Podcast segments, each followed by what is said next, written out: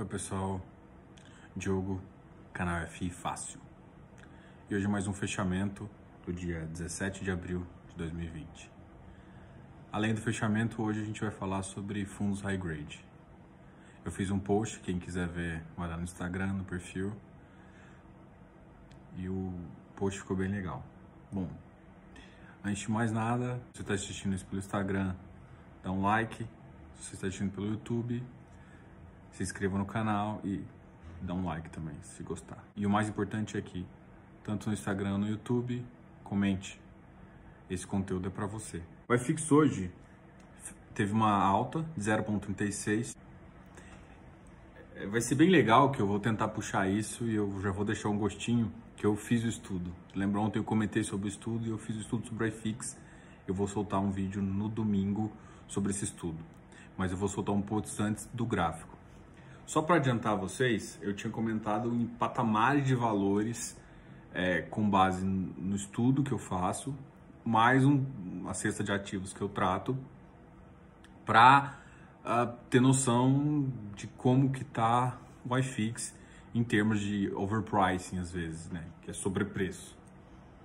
E aí você vai ver claramente aonde está um, um possível sobrepreço e onde está no nível adequado. E qual que, é o provável, qual que é o provável nível onde ele deve estabilizar nos próximos seis meses. Né? E aí, com base nesse estudo, a gente vai conversar. Ele tem, tem ficado bem estável e crescendo. A maioria dos ativos uh, mais conhecidos, mais estáveis, já chegaram próximo do valor patrimonial do ativo original. E como que vai ser essa acomodação? Pelo menos como eu imagino. A acomodação, ela deve ocorrer da seguinte forma. A estrutura uh, de juros estava na faixa de 4,25. E nessa faixa de 4,25 você tem um determinado valor agregado do yield, que é isso. Ele é impulsionado mais pelo preço do que pelo próprio rendimento. O rendimento do ativo não deve mudar tanto. Então, o que, que, que a gente está imaginando nesse sentido? Que quando ele, quando ele estabilizar num ponto, tem que estar tá atrativo o suficiente para pagar um juros melhor. Então, como há, tem uma diferença de juros do ano passado para esse ano, a acomodação vai ficar um pouco superior a uma estabilização do, do ano passado. Então, essa tem que fazer essa correção também. E eu estou fazendo. Do ponto de vista de, de, de valores, o valor que a gente está hoje já está no valor de aproximadamente maio do ano passado, tá? Só para vocês terem uma base de, de comparação. O restante a gente vai falar no estudo que vai sair no domingo. E sempre eu comento do iFix, eu sempre falo dos ativos que se comportaram melhor e dos ativos que se comportaram pior. Dentro que se comportou pior, o Iridium, ABCP, Rio Bravo Properties, Visc Vigip. Eu vou só citar esses cinco. O Iridium. Ontem ele tinha subido na faixa de 100, foi para 102 e hoje ele caiu para 100. Então, assim, ele vai girar em torno desse valor, que é justamente o VP dele. E então, assim, ele está indo num preço adequado. Ele é um ativo muito bom. Ele é um mix, eu já comentei, de um high grade com alguma parte em high yield ali mas ele está mais para o lado de ativos mais seguros também, o que faz com que ele seja um dos bons portos seguros aí. Ele não é um high grade clássico, tá? Mas ele é um excelente ativo, uh, tanto é que ele não perde muito preço em comparação aos outros, ele foi um dos primeiros que voltou. A BCP pula, e o B, RBR Properties, eu comentei ontem por que, que eu tenho gostado. Acompanhar desde do, da recomendação do Itaú até agora, o RBR Properties, ele subiu e agora está caindo. Isso é uma correção normal. Então, na verdade, ele está ficando atrativo. A faixa dele, é, nesse, nesse ponto de equilíbrio aí, uma estimativa que eu imagino é na faixa de 82 e 85, né? entre 82 e 85. Para você ter ideia, a, o lançamento do, do, do RBR Properties, da, da subscrição, foi na faixa de 87. Então você ainda tem uma, um espaço aí que uma grande parte do PL veio com esse valor de, de patrimônio, entendeu? E, bom, é, então a RBR Properties está aqui com valor, o vice que a gente também comentou ontem está na faixa de 96, então o Vigip é um que está na faixa 84,50, ele tá, o Vigip ele está oscilando entre 84 e 85, então eu comentei que até 85 e 86 ele é um bom para compra, tá? Eu gosto bastante da Valora. E aí agora eu vou falar dos ativos que mais cresceram. Só para ter uma base de comparação, hoje a bolsa subiu 1,51%. Eu vou falar dos ativos que subiram mais que a bolsa. O HGCR, HGFF, RBRF e o Vigir. O Vigir, eu comentei ontem que ele está sendo muito penalizado. Para mim, ele tinha que estar numa faixa aí dos 85, tá? É, ele tem uma carteira um pouco melhor que a do KNCR, uh, um valor patrimonial também. Ele é um fundo atrelado ao CDI, o que faz com que ele não, não, não tenha motivo de você descontar tanto ele. E, e você descontando muito ele e tirando alguns ativos que você pode imaginar que ele vai cair, ele estaria na faixa ali dos 88. Assim, pegando o PL dele e tirando alguns ativos, essa é, um, é uma estimativa que eu tenho, né? Então, isso aqui, de novo, não é recomendação, mas para mim ele está tá sendo penalizado demais. RBRF soltou ontem uma carta consulta, que a gente até comentou, pedindo para os cotistas liberarem uma emissão CVM 400 numa faixa de 106. E ontem eu até comentei que isso faz com que puxe o preço para 106, principalmente se for aprovada a, o que vai ser, porque seta um preço para eles e também vai ser uma, uma boa oportunidade porque eles vão conseguir pegar o mercado e entregar mais valores. Vocês lembram, o momento que, eles, que a RBR teve maior sucesso e a maior dos FOFs teve maior sucesso foi justamente porque ele pegou ativos no começo do ano com um patamar muito baixo, até abril ali, e depois conseguiu vender em, no que eu chamei de overpricing que é na faixa de novembro e dezembro e o comecinho de janeiro ali, que o ativo realmente subiu num patamar fora do fora da casinha, porque nem com a correção de yield vale estava valendo a pena. É, isso acontece, isso é normal, não confunda, isso não é bolha. Overpricing é simplesmente um momento favorável que às vezes o mercado encontra de todo mundo querer entrar no mercado e o, a, existe uma escassez às vezes de ativos. Né? Bom, uh, eu falei do Vigir, RBRF, HGFF subiu, a tendência dele é ficar nessa faixa aí também. Eu acho que logo, logo, os principais FOFs são HFOF e o RBRF, que estão na faixa de 100. O HGFF tem que dar um desconto e também o BC, BCFF também. É, o BCFF está na faixa dos 83, também acho que está sendo um pouco penalizado demais, ele devia estar numa faixa um pouquinho maior.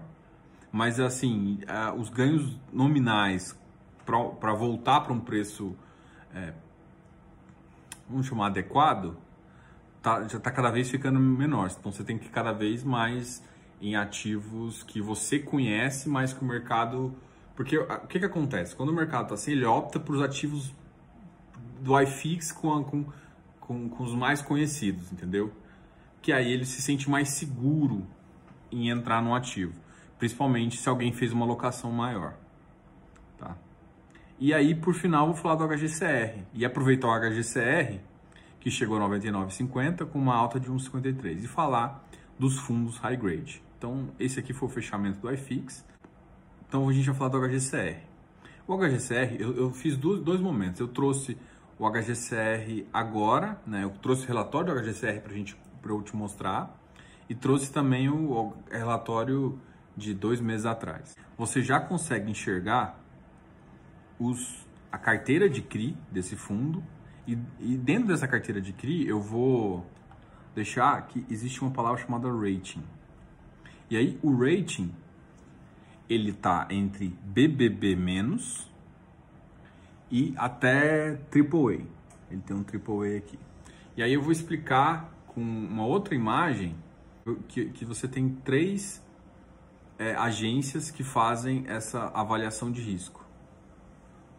que, que fazem rating.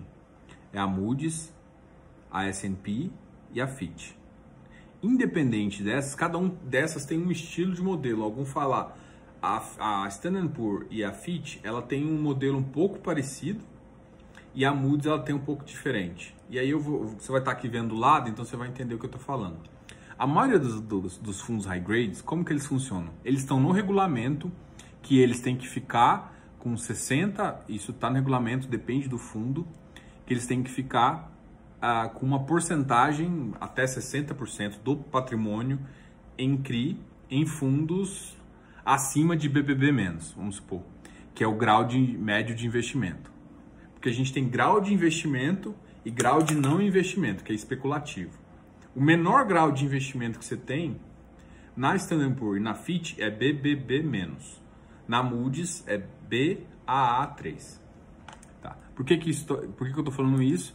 Porque se você olhar a carteira do do HGCR, você consegue enxergar que apenas 15% está sem rating. Sem rating não significa que o ativo é ruim, é só que ele não passou por essa classificação. E, uh, na verdade, ele tem 65% em BB para cima, que é um grau melhor ainda, né? E ele tem praticamente uma, uh, ele tem a maior porcentagem entre AAA e BB+. Ah, por que, que você está falando isso? Porque vocês vão estar tá vendo o grau de classificação. Quanto maior o rating, melhor e menor o risco. A gente está avaliando ativos de risco de crédito. Então, por que, que eu estou falando? O que, que é high grade? High grade são fundos que têm uma avaliação alta dessas agências. E por que, que é importante? Porque eles analisam balanço, eles analisam o risco, eles fazem toda a análise financeira da empresa mais uma projeção de mercado e com isso eles dão uma nota. Essa nota não é absoluta no mercado, não é porque um ativo é AAA que ele é infalível, mas normalmente esses ativos com essa, com essa nota maior, eles tendem a, a, a serem melhores. E por isso, justamente por eles serem ativos melhores ou ter operação melhor, existem duas possibilidades. Ou você às vezes classifica o ativo ou a operação. Isso é um pouco mais complicado, então nem vou comentar muito não. Então vamos fingir que a gente está falando da mesma coisa. Independente disso, quando o ativo, quanto maior a classificação, menor a taxa. E aí o fundo tem que ficar balanceando, né? Porque ele, ele tem que achar boas operações e, e entregar valor para o cotista. Então, o, esse é o objetivo do fundo high grade. Qual que é a diferença de um high grade é, de, um, de um SIM rate, significa que ele não foi avaliado. Então você não pode falar que ele é ele está em grau ou não de investimento. Isso é uma opção, é, essas, agências são terceiras, então você tem que pagar para fazer isso. Então, às vezes é interessante, se você conhece o risco, às vezes você tem uma, uma, uma service ali trabalhando, você não faz sentido trabalhar, ficar dentro e fi, pedir um rating se você às vezes tem uma service lá trabalhando, tá? Falando uma das opções que a gente é, pode avaliar. As services normalmente são ligadas às securitizadoras e ficam avaliando o risco do ativo para passar essa informação para a securitizadora. Então, é, a gente analisando aqui, o, o que, que eu estou querendo falar de um fundo high grade? Então, no fundo high grade clássico, você vai abrir a carteira e vai ver as notas. E na, no regulamento, se você abrir, ele vai falar, olha, o fundo ele tem que uh, ter uma porcentagem maior que, por exemplo, a LTV. O LTV do fundo máximo tem que ser 80%. Ele não pode comprar nenhum ativo abaixo de LTV. LTV a gente já explicou, loan to value. E o próximo, ele falou assim, e a mesma coisa acontece com o rating.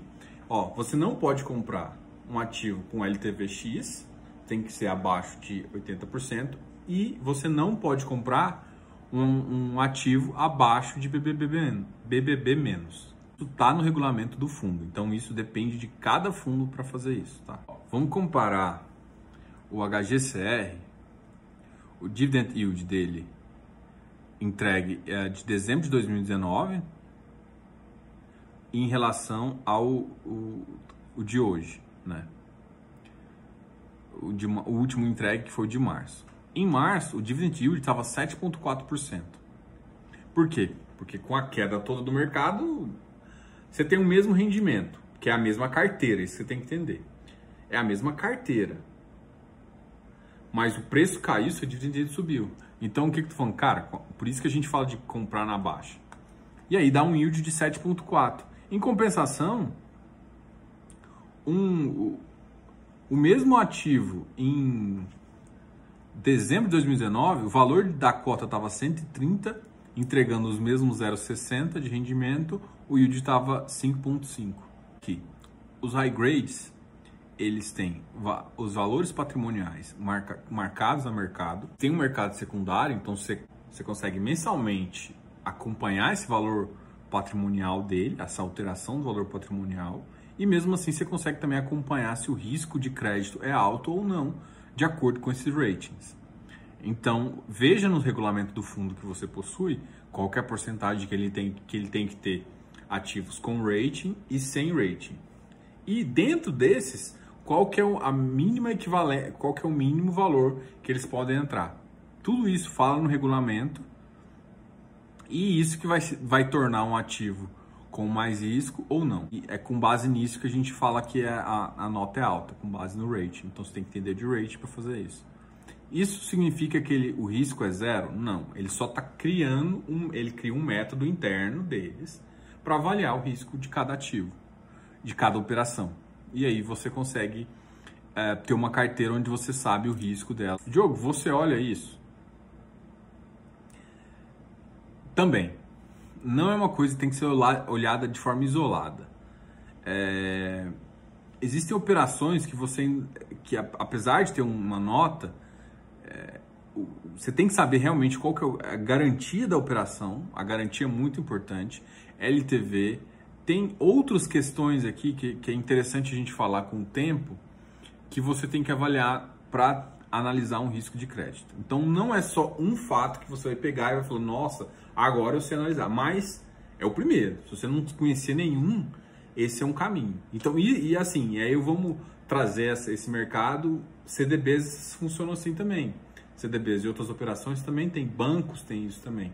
Então, avalie o seu banco antes de comprar um CDB dele. Né? Isso é um dos primeiros passos, porque assim você consegue entender o risco de crédito.